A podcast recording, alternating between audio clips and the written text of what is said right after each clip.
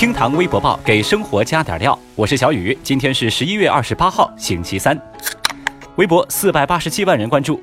二十七号，微博上传出消息说，有日本媒体报道了蒋劲夫家暴女友的新闻，称女方表示曾被蒋劲夫用菜刀威胁，牙齿被打掉两颗，严重的时候呢还会被用上锤子，家里全是血，打到打不动了，蒋劲夫还会用上脚踢她。消息一出，舆论一片哗然。而针对日本媒体的报道，蒋劲夫方面未作回应。虽然微博网友们都在谴责蒋劲夫家暴的行为，但也有人对日本媒体的报道有所质疑。微博舆论正在热议的同时，东京警视厅对蒋劲夫发逮捕令的消息又曝光在网络。不过，这条消息尚未获得相关方面的证实。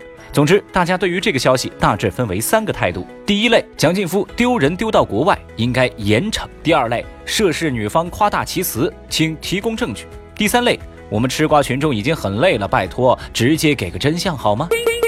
虽然呢事件呢看起来是又起波澜，但是呢蒋劲夫家暴已经是既定的事实。那既然如此，该调查调查，该处罚处罚，直接走法律程序就好。劣迹艺人理应被抵制，人家警察都没叫累，吃瓜群众们呢还是洗洗睡了吧。Oh no！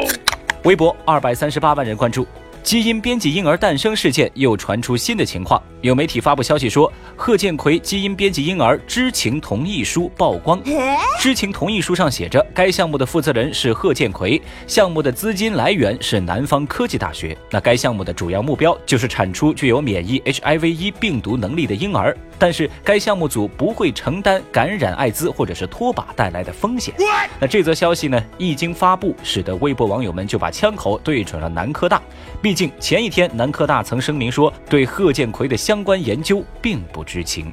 事件的争议呢，确实还在继续。那昨天我们的评论区，大家也发表了自己的看法。比如说，网友庄大侠就提醒到。这次基因编辑婴儿确定属实了吗？真相和结局总会来的。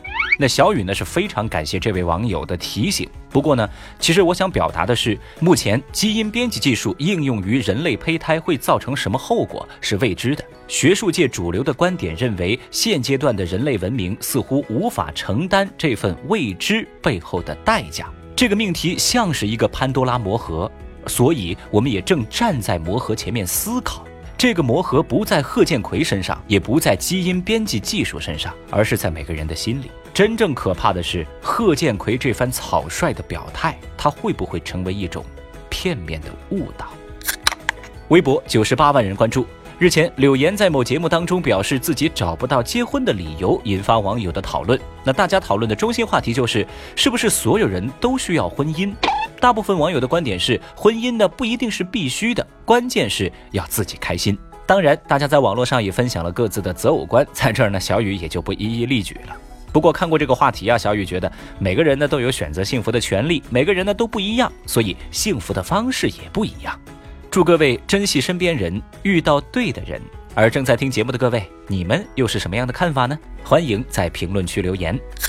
最后呢，我们再来关注一下二十七号微博热搜榜的其他情况。